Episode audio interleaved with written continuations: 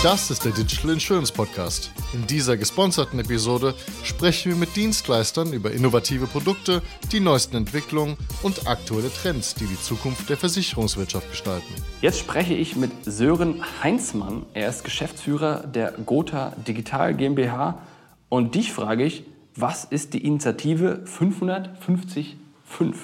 Die Initiative 555 wurde letztes Jahr ins Leben gerufen von der Gotha weil wir gemerkt haben, neben dem Versicherungsgeschäft haben wir eigentlich auch die Idee, dass wir mehr als Versicherung sind und unseren Kunden auch mehr als Versicherung bieten wollen. Und gerade das Thema Nachhaltigkeit ist natürlich heute in aller Munde und wir als Verein auf Gegenseitigkeit haben da auch noch mal eine andere Sicht auf äh, das Thema, was heißt denn nachhaltig?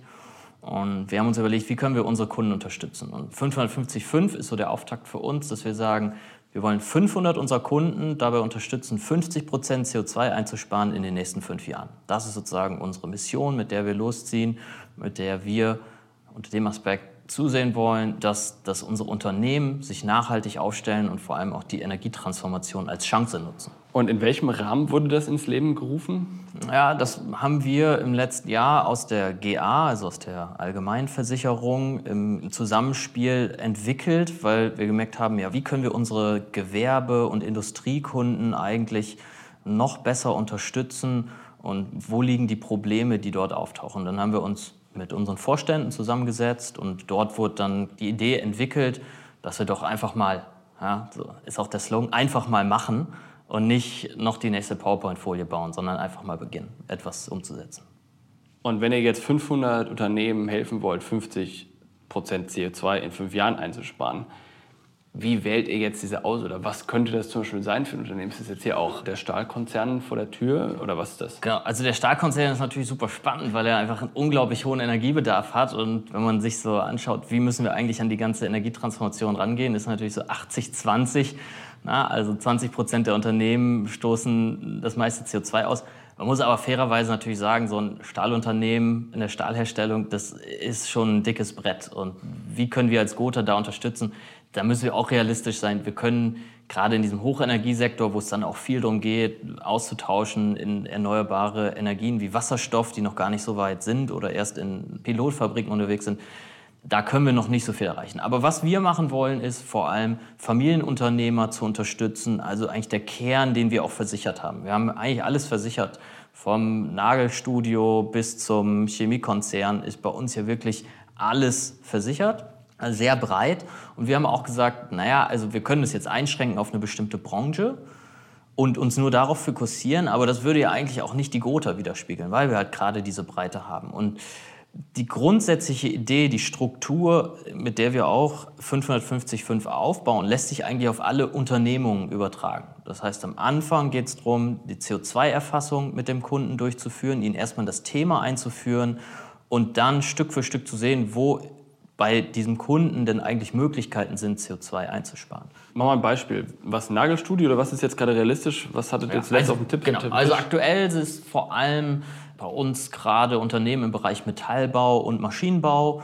Und da ist es natürlich super spannend, weil wir haben einmal ein Produkt produzierendes Gewerbe dort. Da gibt es Produktionsprozesse, die optimiert werden können. Da läuft viel über ja, eins der ersten Themen ist immer, wie viel Kompressorluft wird irgendwo verschwendet. Na, das ist immer, das sagt aber auch jeder Energieberater als erstes, wenn man irgendwo im Internet. Erklär das mal. Also ich ja. hätte jetzt mal gesagt, als erstes Ökostrom einkaufen. Ja, ähm, natürlich. Aber was ist das? Diese geht, Kompressorluft? Genau, aber jede Kilowattstunde, die überhaupt nicht verbraucht wird, ist die beste Kilowattstunde. Ich kann natürlich sagen, erstmal gehe ich hin und meinen Verbrauch heute grün zu machen. Auf der anderen Seite direkt im Unternehmen zu sagen, okay, wo sind denn eigentlich Potenziale, die sehr leicht umsetzbar sind. Also auch immer schnell zu sehen, wie kann ich erklär mal, das, erklär mal das mit diesem Kompressor, dass wir immer das verstehen, sonst ist es ja. abstrakt. Ähm. Ja, es ist abstrakt. Also so ein äh, Unternehmen produzierendes Gewerbe benutzt viel Druckluft und da läuft eigentlich den ganzen Tag ist da damit? Luft auf Leitung. Pressen oder also alles, was irgendwo was zusammenhält.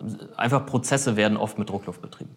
Okay, statt halt Strom oder Hydraulik oder sowas wahrscheinlich. Ja, genau. Aber der wird aus Strom gewonnen, weil dahinter steckt dann ein großer Kompressor, der irgendwo in der Ecke steht und der springt alle drei Minuten an oder läuft durch. Sobald irgendwo dann Leck ist, dann läuft er halt die ganze Zeit durch, weil der braucht einen bestimmten Druck. Den muss er halten. Ah, okay. Das heißt, genau, Druckluft ist ja quasi so ein Leitungssystem. Das sind Genau. ganz viele Rohre, Genau. die wahrscheinlich auch extrem lang sind, die irgendwie unter der Erde und weiß der Teufel in den wildesten Ecken rumlaufen. Genau. Und wenn da halt dann ein Leck drin ist, bei Wasser würdest du es merken, weil Genau, dann sprüht das Wasser Würde man raus. sofort stoppen und Und bei Luft kriegst du es nicht mit, weil du es nicht hörst oder Richtig, nicht richtig. pfeift Also- nicht oder sowas in der genau. Art. Und deswegen läuft aber dieser Kompressor die ganze Zeit Ja.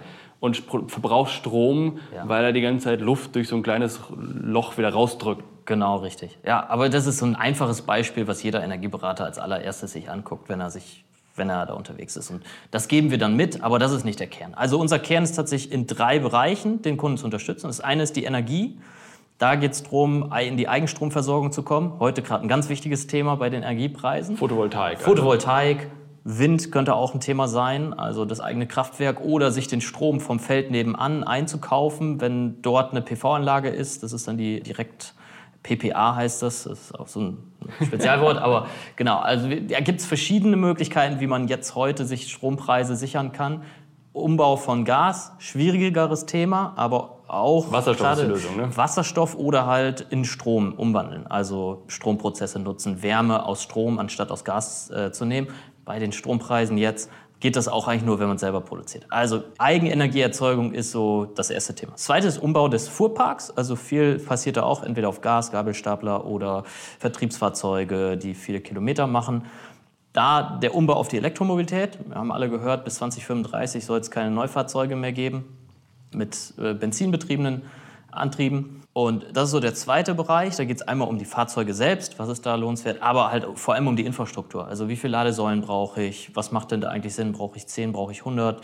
Brauche ich Schnelllader? Manche Leute wollen sich drei Schnelllader dahin packen, dann kostet das aber vielleicht anderthalb Millionen, weil dann muss ein komplett neues Energienetz aufgebaut werden. Und dann das zu erklären, das Kurz ist mal, dann der erkl- kurz mal erklärt, warum, weil so ein Schnelllader irgendwie So ein 100.000 Watt verbraucht und Genau, das hat so ein halt- dickes Genau, Kabel das. Kabel ist, das Kabel hat irgendwie 10 cm Durchmesser und wird heiß. So. Genau, also da läuft so viel durch, das lohnt sich eigentlich. Wahrscheinlich, weil das läuft teilweise mehr durch, als je nachdem, was du für einen Betrieb du hast, So aber mehr als du bisher verbraucht hast Richtig, ungefähr. Ne? richtig, richtig. Also deswegen, da muss man dann den Kunden auch erstmal aufzeigen, was gibt es da und was ist realistisch. Also da macht man dann richtige Planung, da gibt es Planungssoftware für. Das ist der zweite Bereich. Und der dritte Bereich ist Gebäude. Darunter fällt dann einmal Dämmung. Darunter fällt aber auch so Produktionsprozesse. Was ist da alles noch zu tun? Von Luft, von, also der ganze Bereich. Gerade im produzierenden Gewerbe. Aber wenn wir jetzt im Büro sind, Heizung, intelligente Heizungssteuerung, wie kann ich das umsetzen? Das sind so die Überbegriffe. Und wie geht ihr da ran? Das heißt, ihr beauftragt wahrscheinlich Genau, von eurer also Seite Die Energieberater? Initiative 555 startet erstmal mit einem Grundpaket. Das Grundpaket startet mit der CO2-Erfassung. Also das ist immer das allererste, was wir machen, weil erstmal ist es Baseline. Gut, Baseline, so Status Quo-Erhebung. Und davon abgeleitet kann man dann sehen, wo sind die Hotspots bei dem Kunden. Also wo verbraucht der viel, hat der einen Gasverbrauch, Stromverbrauch, in welchen Bereichen und kann dann sagen, für diesen expliziten Bereich würden wir äh, dir vorschlagen, zum Beispiel mit einem Partner zusammenzuarbeiten. Und dafür bauen wir ein eigenes Partnernetzwerk auf, das entweder aus innovativen Lösungen, die es am Markt gibt, besteht, da screenen wir ganz viel, oder halt auch aus unserem Kundennetzwerk, weil wir haben einfach schon ganz viele Kunden bei uns im Bestand, die unglaublich spannende Lösungen bringen, so ein bisschen das Hidden Champion Problem. Man kennt sie nicht am Markt und wir schauen halt, dass wir unsere Kunden dann auch wieder nach vorne bringen mit innovativen Lösungen oder mit Lösungen, die einfach helfen bei der Energietransformation. Und das ist unser Netzwerk. Und drumherum natürlich haben wir auch noch ein Netzwerk oder arbeiten sehr eng mit Energieberatern zusammen, die dann entweder ein Gesamtkonzept erstellen oder punktuell den Unternehmen helfen. Je nachdem, heute geht es halt gerade ganz viel um das Thema Energie. Also es gibt gerade noch die News, äh, Papier, Hakle, eine bekannte Marke hat Insolvenz angemeldet, weil einfach können sich das nicht mehr leisten, zu hoher Strombedarf. Sommer 2022. Genau, so sieht's aus.